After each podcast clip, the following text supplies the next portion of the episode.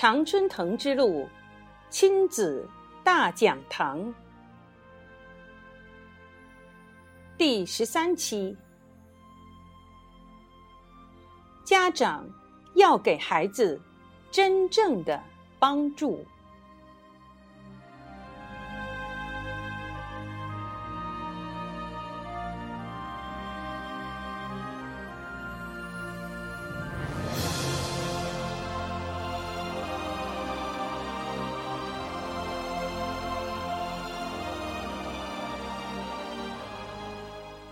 亲爱的听众朋友们，欢迎您收听本期的节目。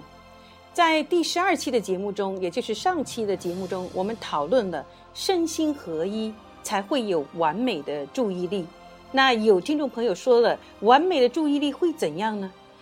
完美的注意力，它会直接联系到一个家长最关心的这个问题，那就是孩子的学习成绩。完美的注意力。才会有完美的学习体验，然后才会带来完美的学习效果。如果你用考试来作为一种衡量的手段的话，那么才会看到完美的学习成绩。这就是上期节目我们主要探讨的这个话题的内容。那在今天的这期节目中呢，我们将讨论一下家长怎样给孩子真正的帮助。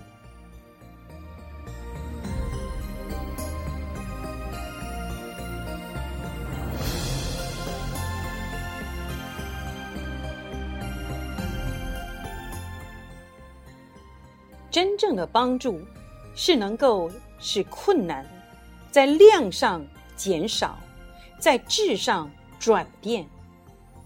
当问题出现时，真正的帮助孩子，不是先给孩子一个困难的定义，然后叫孩子勇敢的去克服，而是教孩子一种方法，去分析和解决。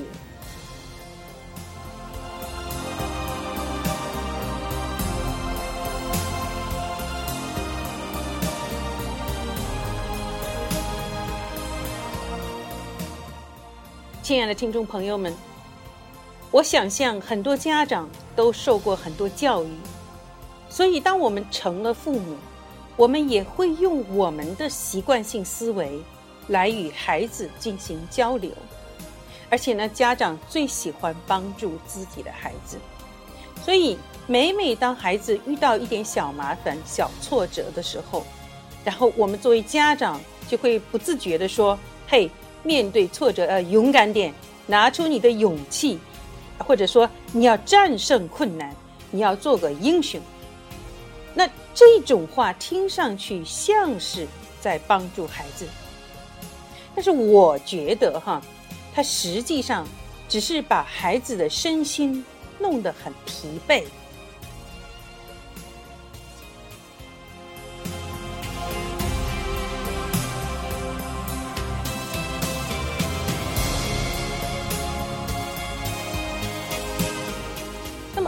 为什么我觉得上面说的这种面对困难、面对挫折，要孩子勇敢，要孩子有勇气，要孩子战胜困难，要孩子做个英雄，这些话，并不是真正在帮助孩子，而是实际上会把孩子的身心弄得很疲惫呢？因为按照字面的意义，第一，作为家长，你已经承认了这是一个困难，这是一个挫折，这是一个挑战，那么。做一个困难，做一个挫折，做一个挑战，它在那儿了，客观的存在。因为作为家长，你承认了，所以孩子怎么办呢？孩子就必须得提高自己身体的警戒度，来应付这个困难或者挫折。但是实际上，是否是困难或者挫折，是因人而异的一个态度问题。那这个问题，其实我们在我们这个亲子大讲堂的前几期节目中都有过论述。你比如说，三分钟改变杰的一生，那就是把杰认为与生俱来的一个重大的挫折，把它转经过这个态度上的转变之后，变成他人生的第一桶金，是不是？所以说，当家长把这个看成是困难，他就真的成了困难。你把它看成挫折，它就真的成了挫折。可是当你的态度发生改变，也许它就不再是困难，或者是挫折了。这是第一点。那么第二点，如果家长不能够把这个困难或者挫折在量上减少，然后实现在质上转变的话，仅仅是告诉孩子：“OK，你要努力，你要勇敢，你要战胜困难”，基本上都没有太大的效果。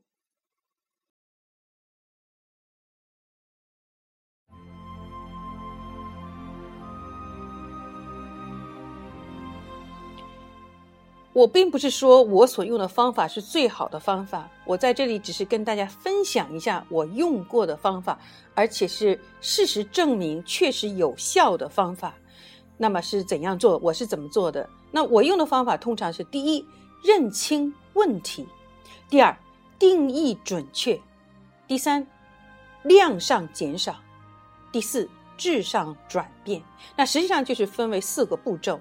举个例子来说明，实际上对于孩子的成长来讲，他生他这个成长过程中遇到的问题，很多时候都是决定他命运的一个问一个一个困难或者说问题。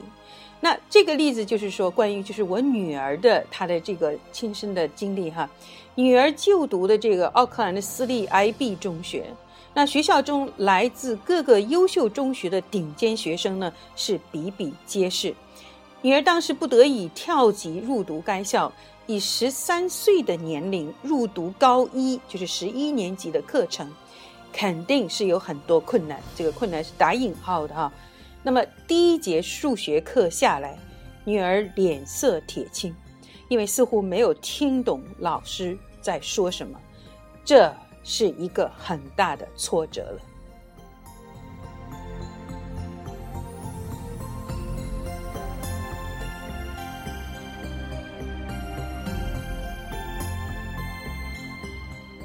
么，我本着量上减少、质上转变的原则，与他一起开始了对数学的一段这个集中学习。那我说的这个方法，第一条是先要认清问题。那么，认清问题，实际上从某某种程度上来讲。对家长可能是有一点小小的挑战哈。那我的做法是这样：我首先呢是认清这个问题，就是说女儿在数学上有挑战，但这是因为她跳级了。九年级的时候上了两个学期，然后直接跳到十一年级，那这中间的跨度是很大的。尤其新西兰学校的教学方式，就是小的时候在小学基本上就是玩中学习。并不学太多东西，那初中的时候学一点，真正的科目上的学习，就是比如说 subject study，都在高中以后。当然，近年近年来可能有一些变化哈，所以女儿跳级中跳过的那些学习内容确实很多，由此带来的问题，并不是女儿的错，并非是女儿没有好好学习所引发的问题。那这一句话非常非常的关键。很多时候，当孩子遇到一个问题的时候，因为对这个问题本身没有认清，所以呢，这个听上去对孩子的感觉，听上去好像似乎是他没有做好，而导致这个问题的出现。那我所以说，认清问题，就是你要分清楚到底是谁造成了这个问题，引出了这个问题。那为什么要这样做？很多家长说：“哎，那我小孩五岁，我要不要这样做？”五岁的时候，你可能不需要这么做。但是我在说的时候，是女儿已经十三岁了，上了高中的孩子，他自己一定有了，他有了一定的这个分析能力，不是说你说什么他就认为是的这个年纪了。所以说，你一定要和他一起分清这个问题。那这样做的好处在哪里呢？你分清、认清了这个问题。就坚定了孩子的自信心，就不是因为他，就是根本就不是他行不行的问题，他还没有做过，所以就根本不存在这个行还是不行的问题。所以这样我们就把问题认清楚了。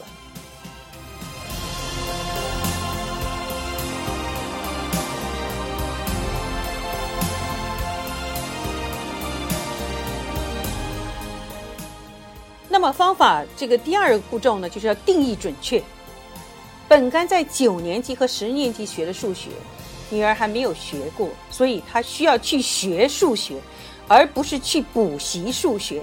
因为补习的意思，它有含有这种学过了，但是没有学好的含义在里头。实际上，你叫一个孩子去补习的时候，有它实际上里面有批评的意味在里面。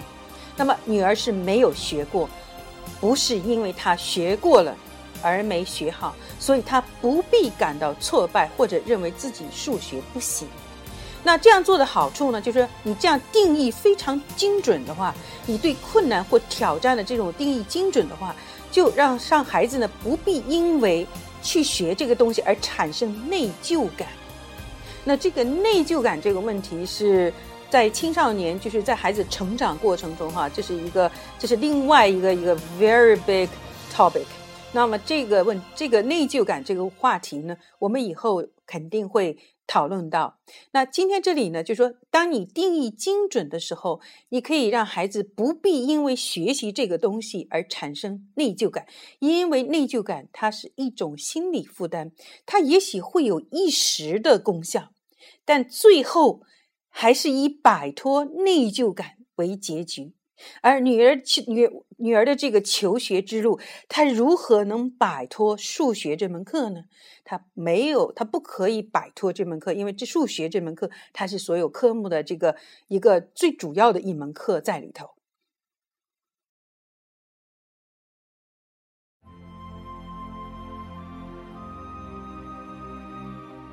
那接下来呢，就到量上减少这一步骤了，把跳级跳过的这个数学内容做一个量的估算，看看到底是哪些一点不懂，哪些是懂一些，哪些是没有问题的。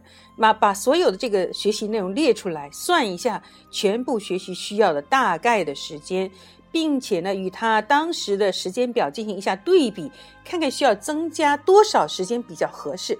同时呢，我们也考虑了请数学家教的这个事情，因为这样的话可以把重点内容教他一遍。有助于节省时间。那我这一步呢是和女儿共同完成的。做完这一步分析之后，原来看上去漫天乌云的数学，竟变得只剩下几块乌云了。也就是说，你把一座喜马拉雅山分分解成了一个小山包。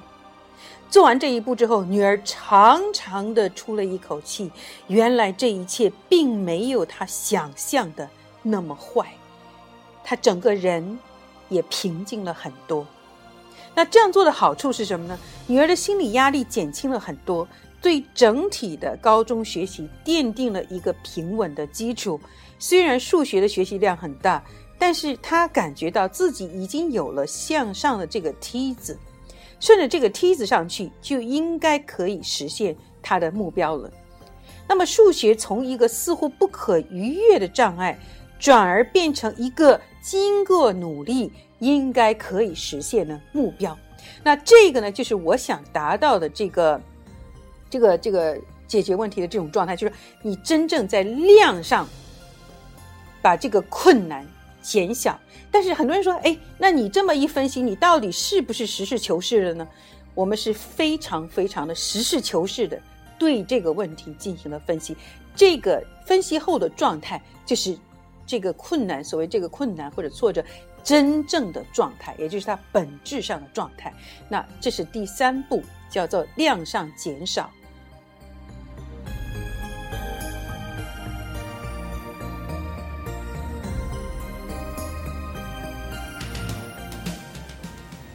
那么第四步也是最后一步，叫做质上转变。那个质是这个品质哈，本质上的这种转变。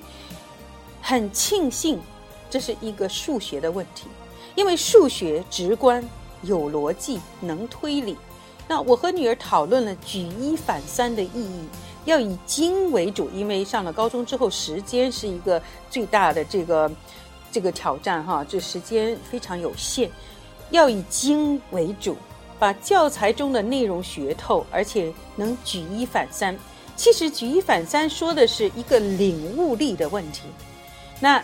很幸运，女儿的领悟力是很强的，所以这个方法对她很适用。根据清单上列出的内容，每学掉一个就划掉一个，显然显然呢，让孩子很有成就感。划掉的内容越来越多，剩下的越来越少，女儿的信心也越来越足。终于，她完成了从数学这个量的积累到实现数学成绩这个质的转变。我们假定一下，如果他当时没有实现这个转变，这个质的转变，那么就是说，也就意味着他的这个数学的成绩会是一个平庸的。比如说，我们 IB 成绩满分是七分，他可能就是五分左右的这样子。那他实际上就会与所有的世界名校失之交臂，也就不会有大家正在看的这本书了，或者是呃两本书。那么这样做的好处，女儿不仅实现了自己的目标，而且还学会了这套分析问题、解决问题的方法。这个当初看上去天大的数学问题，最后被分解成几个小问题，而且女儿也有这个自信能解决它们。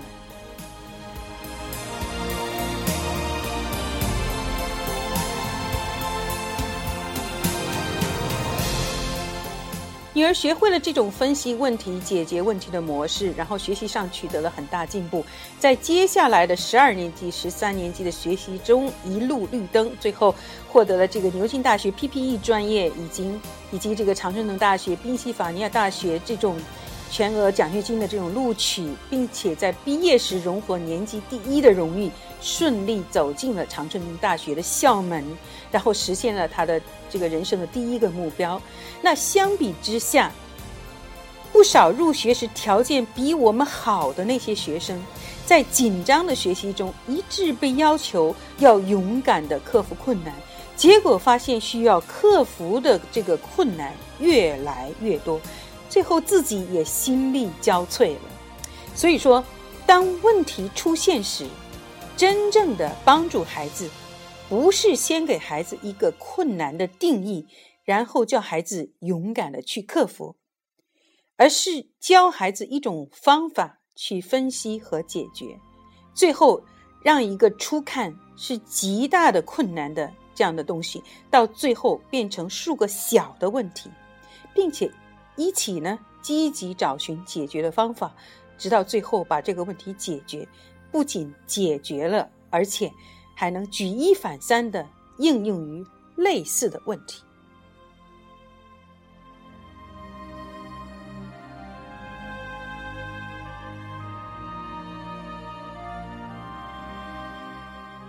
把问题看成是困难或者挫折，从根本上来讲是一个世界观的问题。尤其是当很多人都认为这世界上到处都是挫折逆境，所以就要就要培养孩子的挫伤逆伤的时候，听上去很好，实际上是给孩子徒增烦恼，把孩子弄得身心疲惫，结果脚下的路也越走越累。最后，失掉了自信。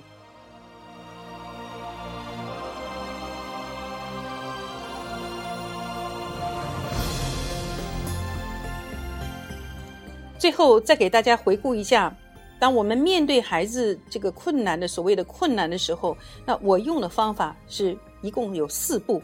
第一步，认清问题；第二步，定义准确；第三步，量上减少。第四步，质上转变。